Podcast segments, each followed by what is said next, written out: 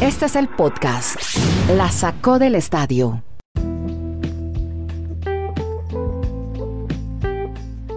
Bien, aquí estamos, episodio 324. Vamos a tratar de condensar, de mezclar en 20 minutos tantas emociones en el mundo del deporte en este podcast que se llama La Sacó del Estadio. Emociones sobre todo las que se están viviendo por estos días en el sur de la Florida. Hoy tenemos reparto de lujo. Hoy protagonista la ciudad de Miami, el estado de la Florida.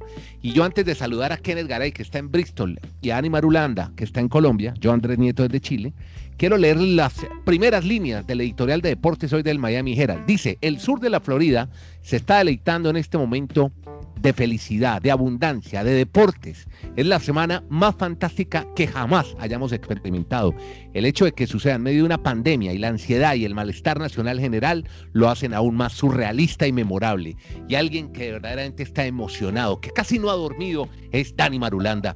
Para que empecemos a hablar, hombre Marulanda, de los éxitos de Miami y de la Florida, de sus deportes. Empezamos a hablar del básquet, ¿no? Que es lo más reciente, lo que ocurrió anoche nomás, donde el Heat vuelve a una final al derrotar a los Celtics. Felicitaciones, Marulanda. ¿Qué tal, Andrés? ¿Cómo le va? Sí, efectivamente, y eso es algo que se está dando en, todas las organizaciones de Miami. No solo los resultados, sino el apoyo mutuo.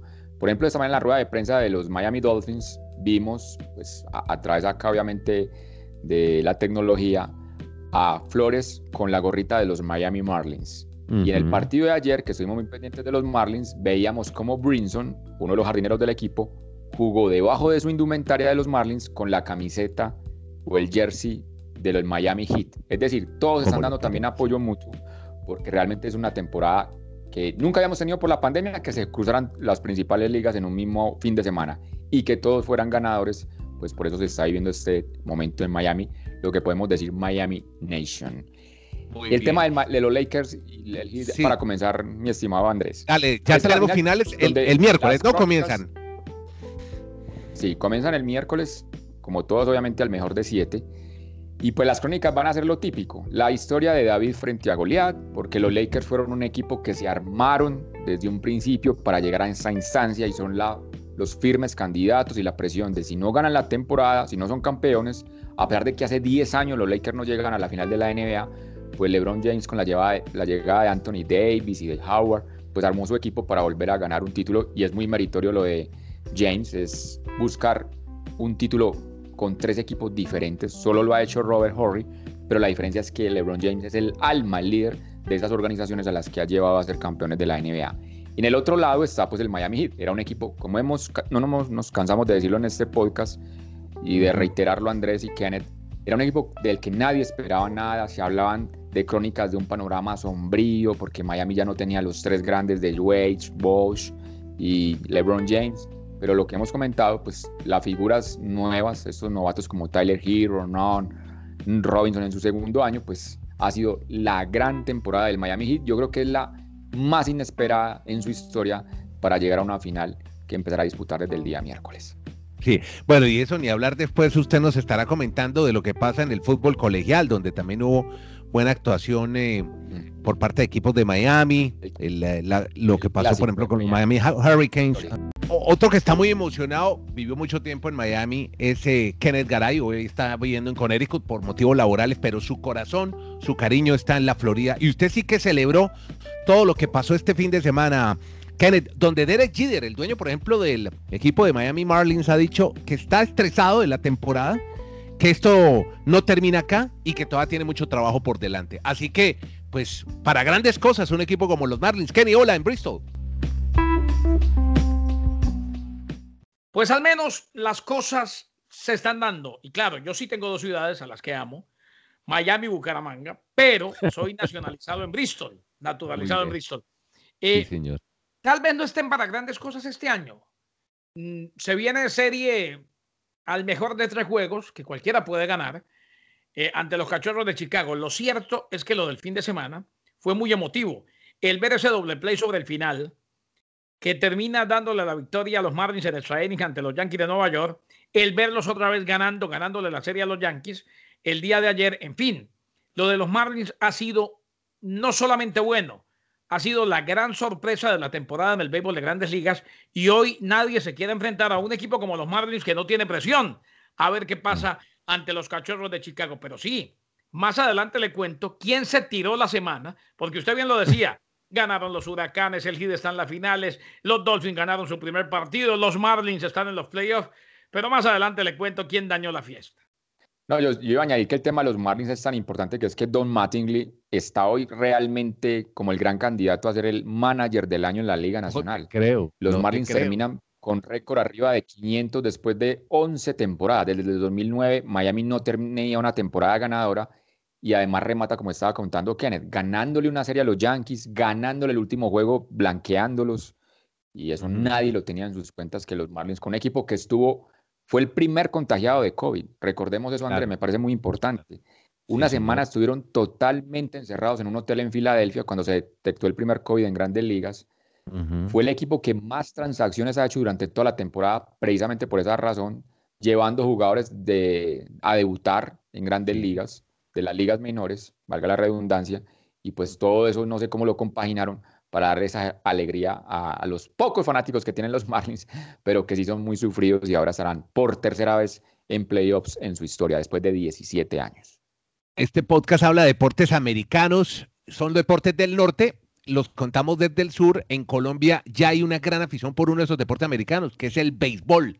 Y yo creo que también en Colombia están celebrando tantos colombianos presentes en postemporada, Dani.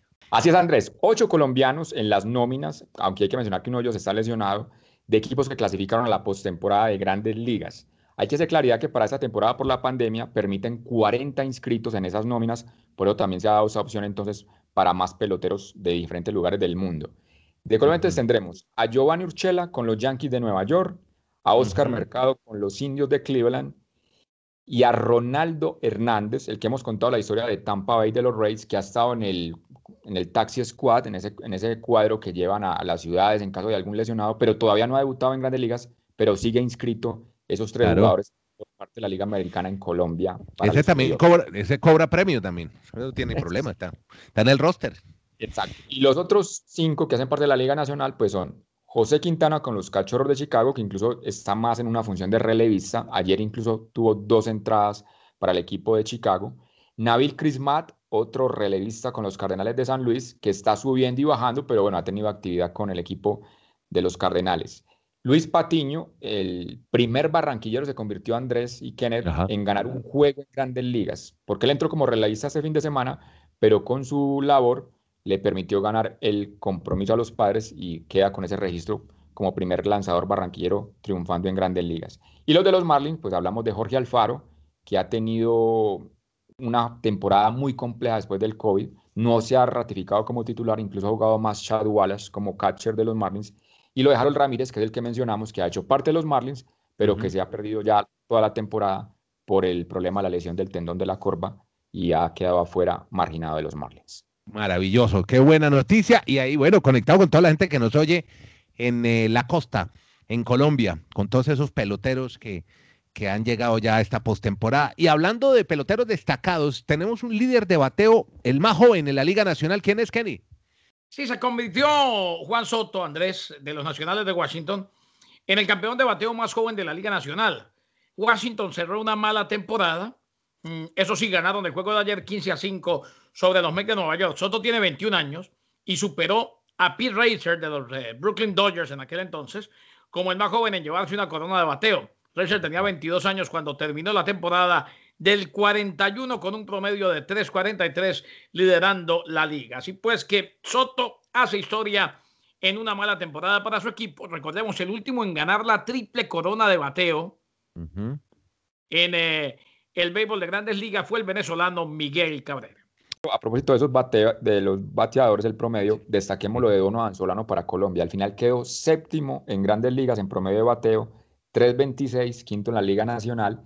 Y en cuanto a la triple corona, sí hubo ganador, pero fue en cuanto a lanzadores. Ustedes recordaban que hablamos de Shane Bieber, el lanzador de los indios de Cleveland. Es más, va a ser el primer pitcher al que van a enfrentar los Yankees, mi estimado Andrés, el miércoles la serie entre Yankees y Indians, ese va a ser el rival que van a enfrentar los bombarderos o los bateadores de los Yankees. Es muy, es más fácil, hay que decirlo, Dani, sí. que se dé la triple corona de picheo que la de bateo, porque generalmente los sluggers, los hombroneros, hay un momento en la temporada en que se poncha mucho.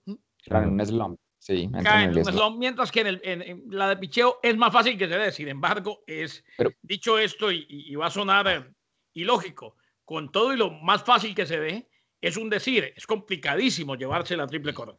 Desde el 2006 no se daba exactamente Andrés y Kenneth, Johan Santana, el venezolano, y ahora Shane Bieber con los indios, más victorias, más ponches y mejor promedio de efectividad logró este lanzador de los indios de Cleveland, que es el rival desde el miércoles, o no, desde el miércoles no, desde mañana martes, perdón, para enfrentar a los Yankees de Nueva York en la primera serie de estos playoffs.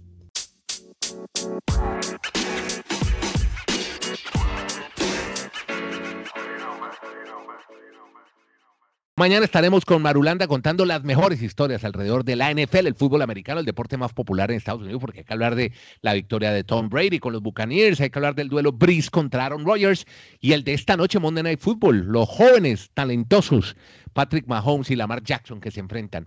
Pero hay una historia muy linda que nos va a contar ya Garay sobre la presencia de la mujer y el poder que han tenido las mujeres en una liga tan dura y uno diría tan masculina como la del fútbol americano, Kenny.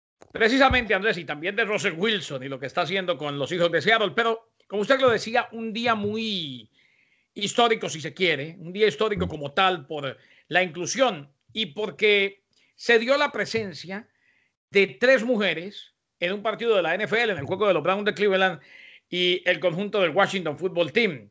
Primera vez entonces que no solamente había una mujer en cada uno de los equipos de entrenamiento, sino que también una mujer entre los árbitros del partido. Jennifer King está en su primer año con el staff de Washington. Callie Bronson es la jefa de personal del coach de primer año Kevin Stefanski en los Browns. Y Sarah Thomas pasó a ser árbitro de la NFL en el 2015, ha estado en la postemporada.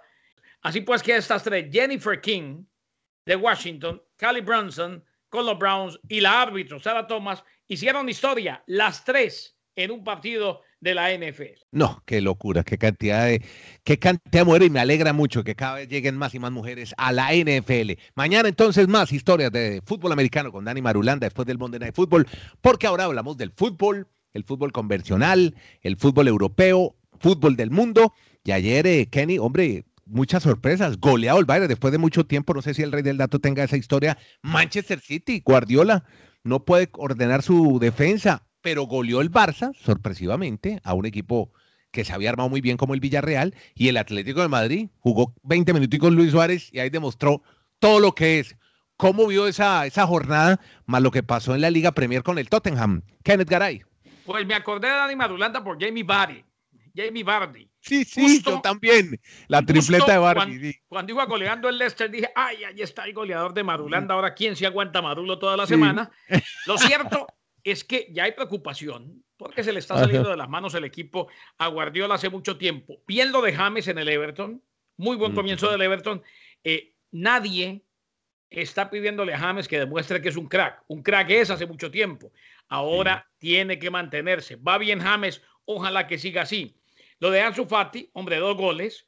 Un Barcelona que empieza a mostrar la idea de no depender de Messi va a tener que encontrar un happy medium, va a tener que encontrar un balance, porque tarde o temprano, cuando las papas quemen ante rivales difíciles, van a tener que depender de Leo Messi. Y por otro lado, pues el tema del Real Madrid eh, y lo que fue la victoria, en la cual para mí, pese a que le quieren echar la culpa al VAR y decir que favorecen al Real Madrid, para mí todo fue claro, cristalino, se utilizó bien el VAR y el Real Madrid, pese a que ganó y venía de empatar, sigue necesitando ese killer ese supergoleador, independientemente de que cuenta con Benzema. Y no, que todos los detalles que nos reseña el fútbol europeo, Kenneth, pues por fin algo interesante en la Bundesliga. La derrota del Bayern Múnich tenían 23 partidos consecutivos ganándolos todos en Liga, en Copa, en Champions, en todo lo que se le atravesaba al Bayern y pues han perdido 4-1 frente al Hoffenheim. Pero eso les va a durar la tristeza 48 horas porque es muy probable que el miércoles el Bayern Múnich gane otro título porque recordemos que va a jugar la final de la Supercopa Alemana enfrentando al Borussia Dortmund y sería su quinto título en este año 2020. Oiga, Ole, ¿alguien vio ese partido del Bayern? ¿Qué pasó con estos tipos? ¿Llegaron en Guayabaos o qué? ¿Celebrar la Supercopa? yo me sorprendí porque yo sí me fui a mirar la nómina, pensé que, que cuidando la final que tienen el miércoles, pensé que han llevado otra nómina y no, aparecieron todos. Llegaron todos.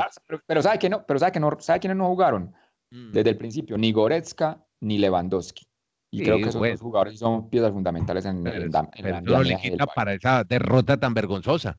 Bueno, eh, la otra, como así, hombre, que, el Pipita Higuaín, hombre, no hizo sino votar goles en la Copa del Mundo, lo, responsabilizan de la, de la derrota de Argentina en la final de la Copa del Mundo de Brasil 2014 al Pipa Higuaín por los goles que, que votó y también, de, qué le están echando la culpa ahora en la MLS, Kenny? Pues no, no deja de ser Andrés un goleador de clase mundial, eso queda claro. Y llega al Inter de Miami y llega como la gran figura y debuta y debuta en Filadelfia. Y además de que falló un penal, lo mandó al sexto piso, se iba a poner a pelear con los muchachos del Philadelphia Union. Y eso sí, hubo una jugada que le pegó en el palo, una, una mm, chilena, que donde la hubiera metido, pues hoy estaríamos hablando de todo lo contrario, de un debut exitoso. Pero, como dato estadístico, ¿se acuerda que Madulanda nos dijo aquí, lo pone en el Twitter o lo puso en el Twitter constantemente, se viene una semana que puede ser histórica, victoriosa, triunfal para los equipos de Miami, para Miami en general? Bueno, se dio los Marlins a los playoffs y además eh, asegurando el cupo en el Yankee Stadium ganándole a los Yankees. El Miami bueno, en la final de la NBA eliminando a los Celtics de Boston. Los Miami Dolphins obtuvieron su primera victoria de la temporada. Los Huracanes de Miami le ganaron a Florida State y le ganaron bien y deja abierta la brecha de la esperanza, ¿por qué no?, de título nacional. A paliza, Kenneth. Kenneth, esa es la mayor cantidad de puntos en la historia del duelo estatal de Florida. Le hizo más de 50 puntos por primera vez los huracanes a, los Y no, y resulta que tanta belleza, como dice Marulo, que a propósito puso, nos, nos dejó saber que ESPN estaba repitiendo el juego de los Yankees contra los Marlins y él lo volvió a ver y dijo, cha belleza. Bueno, tanta belleza, se la tiró Higuaín, cosas de la vida. El pipa. Ojo, eh, ojo, este Miami hace agua en defensa y hay que decirle a Diego Alonso. es hora de empezar a pensar. Ya tiene Matuidi, ya tiene al Pipita, tiene a Pizarro. Hombre, arregle esa defensa, maestro. Tiene un buen arquero como Robles y vamos mm. para adelante que hay que exigirle a Miami que sea protagonista de la MLS. Caray, vamos a calmarnos, vamos a calmarnos. Miami, Inter de Miami no tiene un año todavía de historia en la MLS. Se tiró la semana, igual. No, no, se tiró la semana. en los playoffs. Recuerde que cuando el, Miami, Heat llegó a la NBA, los primeros 20 partidos los perdió, si mal no estoy. Y ya está en su sexta final. Todo es un proceso en la vida. No se, compara llegar a la NBA con un equipo joven, con llegar a la MLS con una inversión multimillonaria. Se tiró la semana de Miami. Bueno, ya, bueno, ya, ya no le eche más vaina a que hay muchas cosas de las que hay que hablar. Mire, por ejemplo, contar que en eh, Imola, ahí en eh, esa, esa, zona de Emilia Romagna, Juliana Lafilippe que comía arepa y tomaba agua panela ahí cerca de la casa de Dani Marulanda en, el, la zona del oriente antioqueño. Campeón mundial de ruta, hombre. Un teso, un crack, un duro, el Lulú. La felicidad Andrés en Francia, la felicidad en Francia, porque es que los franceses llevaban más de que de dos décadas desde el siglo pasado sin tener algún ciclista como ellos que por lo menos le dé esa alegría de tener el título mundial y de la manera tan abierta que lo pudo ganar. Es que él desde el día anterior en la rueda de prensa dijo, si me dan la opción, los voy a atacar en el último premio de montaña y tal cual pasó, no lo pudieron alcanzar y qué meritorio y muy merecido lo logrado por Juliana Philip, que aquí tiene realmente en Colombia muchos adeptos porque es una persona muy jovial, de esas que le hace falta al deporte, que tienen más empatía sobre todo con el público. Como dice la tía Ana, es un muchacho muy querido. Y además, medalla de plata fue Ud que era el gran favorito, el belga, para ganarse. Ahí rompió las apuestas. Y el tercero, Hirschi, el suizo, le tengo dos datos rápidos para que entre Don Rugeles. Ajá. Jimmy Raikkonen igualó este fin de semana el récord de Rubens Barrichello. 322 veces han competido en carreras de la Fórmula 1. Sí. Y lo otro que no pudo, afortunadamente digo yo, para los que ven eso tan monótono, no ganó entonces Hamilton, no pudo igualar a Michael Schumacher, quedará todo pendiente para en Alemania. ¿Cómo va a ser las cosas? De pronto en 15 días en Alemania, ahí sí va a igualar el récord Don Hamilton. Falló entonces por el récord, pero el que mandó fue Valtteri Bottas. ¿Por qué, hombre, Capi? Andy, y sí, sucedió algo extraordinario en la hermosa Villa Olímpica de Sochi junto al Mar Negro. Ganó Mercedes, pero no el de siempre. Ganó Botas, que aprovechó el error de su compañero y dio créditos a su victoria con un claro dominio sobre el resto de la parrilla. Victoria que lo acerca de nuevo a la lucha del campeonato y que aplazó el tan anhelado récord de victorias para Hamilton. Por su parte, el británico cuestionó fuertemente a los comisarios de la FIA señalándolos de querer cambiar las reglas con el objetivo de volver más emocionante las carreras y calificó de ridículas las sanciones. Están intentando frenarme, fue lo que dijo el inglés. Sanciones que se dieron porque Hamilton practicó dos salidas en partes prohibidas que le costaron 10 segundos de penalización. Otra de las polémicas del fin de semana fue la curva número 2, tras varias penalizaciones y un fuerte golpe del español Carlos Sainz, quien chocó su McLaren con fuerza contra el muro. Aunque admitió su error, el madrileño dijo que era una curva mal diseñada. Varios pilotos se sumaron a este comentario de Sainz, entre ellos Daniel Richardo, quien recibió también penalización.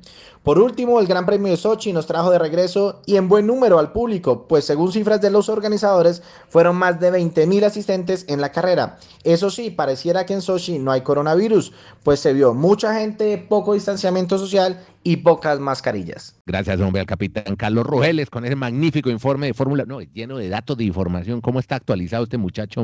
Bueno, mire, ya cerremos con el abierto de Francia, que ha comenzado con mucho frío. Usted lo puede ver en los outfits de las tenistas, todos jugando, juegan con con ropa para frío, porque está haciendo mucho frío en París por estos días.